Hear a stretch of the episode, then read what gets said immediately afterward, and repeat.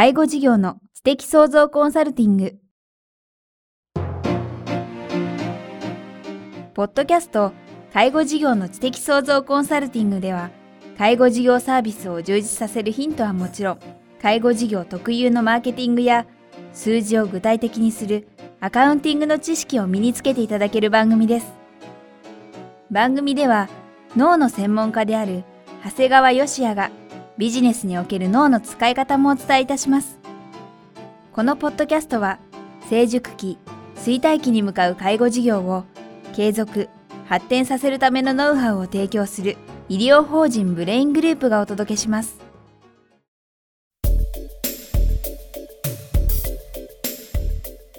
皆さんこんにちは。ナビゲーターの早川洋平です。介護事業の知的創造コンサルティング。今日は第27回をお届けします。長谷川さんよろしくお願いします。よろしくお願いします。さあ、えー、前々回、前回に続いて今日もリスクマネジメントシリーズということでですね、今日はどんなリスクについてお話を伺えるんでしょうか？今回はですね、関東大震災のこともあるんですが、まあ、いわゆる地震及び天災ということのお話をしたいと思います。天変地異ですね。そうですね、天変地異ですね。この辺っていうのはもうさ、もう早速なんですけど、そもそも想定一般的にしてるんでしょうかね。まあ皆さんがどの程度してるかというのはわからないんですけど、まあ僕はですね、会社の中で、まあ当然今回の大震災起こる前からですね、あの、やはり今うちの事業がどういうことが起こったらうまくいかなくなる、もしくは失敗してしまうかっていう時にはもう必ずこの、え、天変地異であるということはですね、想定しています。そのなかなか実際多分してなかったっていう事業者さんが正直この番組聞いてて多いと思うんですけども、はい、長谷川さんご自身は何かきっかけがあったんですか？そうですね。僕はあの本当に今回の大地震の前から常に想定して実は生きてきたと言ってもいいぐらいなんですけど、これはですね、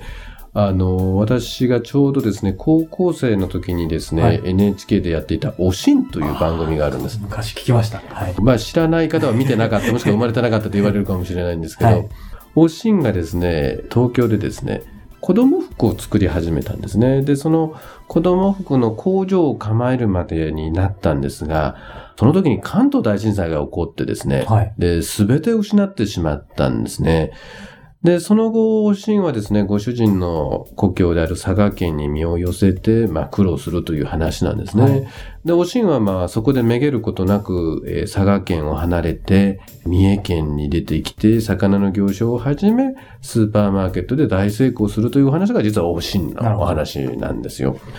で、まあ自分はですね、これをもう本当に見てですね、まあどんなに人生うまくいっててでもですね、まあ、天才で全てがひっくり可能性があるっていうことをずっと心の片隅にありましてですね、だから今も自分の介護事業がですね、どんなにうまくいっててでもですね、まあ、常に何が起こるかわからないっていう謙虚な態度をずっと持ち続ける必要があるんだなっていうのはもう本当に今回の地震が起こる前から常に持っておりました。なるほど。今正直この今回のテーマお話伺う前はですね、先生も想定外だったんじゃないかってちょっと思ったんですけれども、このおしんからそこまで 感じ取ってたっていうのは驚きました。そうですね。やっぱりまだ高校生で若かったのかもしれないんですけど、結構衝撃があったんですね。うん、だからまあおしん見ててもそのこと忘れたよっていう方もいるんですけど、ね、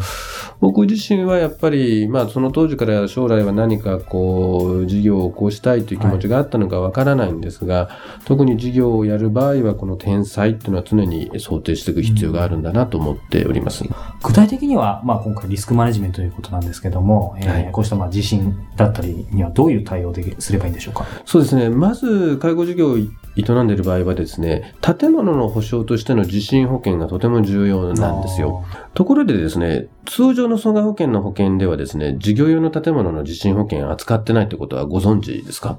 ああ、考えたことないですね、そうか。これはですね、皆さんが知っているものはですね、基本的にはですね、えー、住宅用のものなんですね。まあ、この話をするとですね、必ずその保険の担当者だとかいろんな人が一回調べてみますって必ず言うんですが、もう僕自身はですね、何度も何度も皆さんその場面にとやったんですが、答えは一緒です。調べ尽くしたところによるとですね、はい、授業用の建物の地震保険を扱っているのはですね、JA、いわゆる農協の建工っていう建工というものがあるんですが、もうそれだけなんですね。これ皆さん多分すごい今日はいい情報をそうですね。もうそれ以外はないと断定してもいいぐらい調べ尽尽くしております。ただですね、中には、いや、中にはそのことの俺入ってるぜっていう人がいるんですが、これはどういうことかっていうとですね、大抵事業用の建物をですね、無理やり自宅用と解釈して 契約してる人がいるんですそ。れはまずいですね。これね、具体的にどういうやり方をするかっていうとですね、いや、俺時々この事業所に泊まるよとかっていうことで、まあ自宅だということで拡大解釈してるんですね。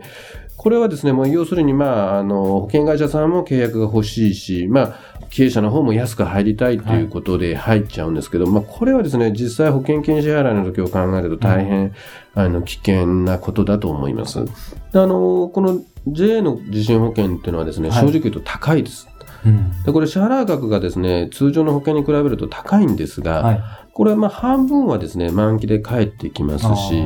で、これね、たくさん払ってるってことがですね、はいその積み立て額が、えーどこか他のエリアで地震等が起きた時に支払いに充てられるわけですから。だから逆に言うとですね、まあ、たくさんお金を払って、えー、J さんはキャッシュを持ってですね、えー何かあった時に備えていると。これはもう実際にですね、えー別に僕は農協さんの別に宣伝マンでも何でもないんですが、実際に過去の神戸の時の地震やですね、北海道なんかの地震の際でもですね、支払い実績はもう100%という実績が証明しております。お話伺ったのはこの J の、えー、立子立て子ですね。地震保険ですね。はい。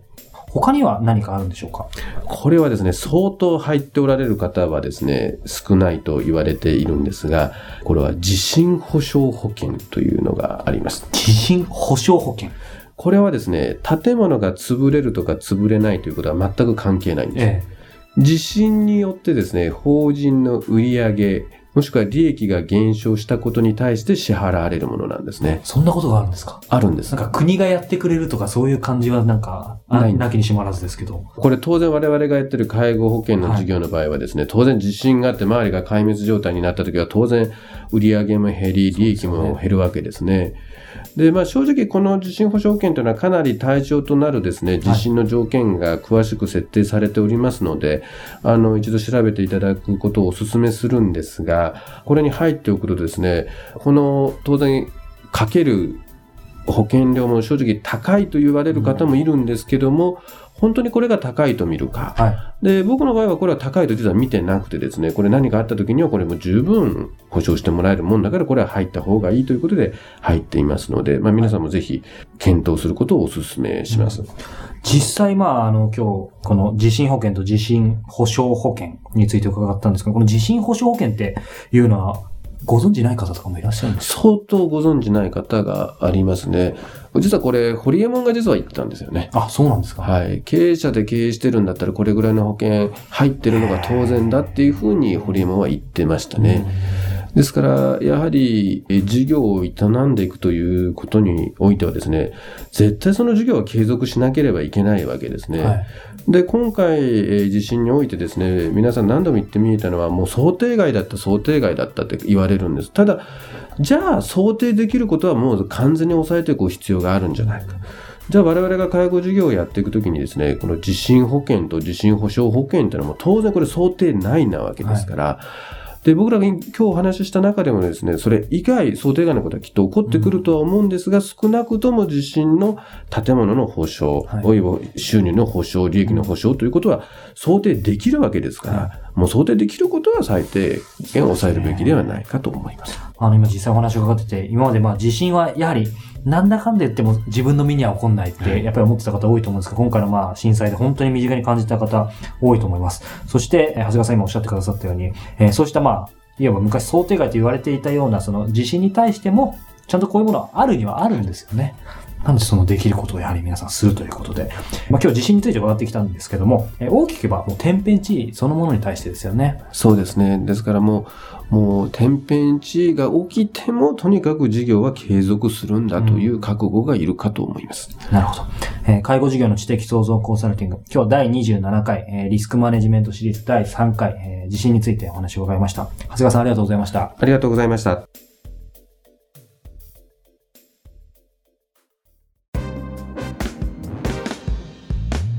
今日のポッドキャストはいかがでしたか？番組では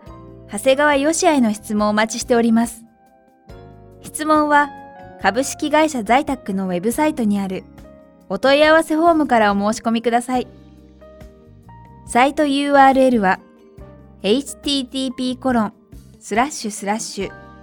brain-gr.com slash zaitac http colon slash slash brain-gr.com slash在宅です。それではまたお耳にかかりましょう。ごきげんよう。さようなら。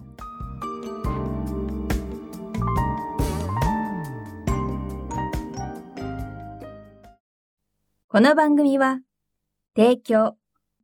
医療法人ブレイングループ、理事長、長谷川義也、プロデュース、キクタス、早川洋平、制作協力、若菜はじめ、ナレーション、清水夏美によりお送りいたしました。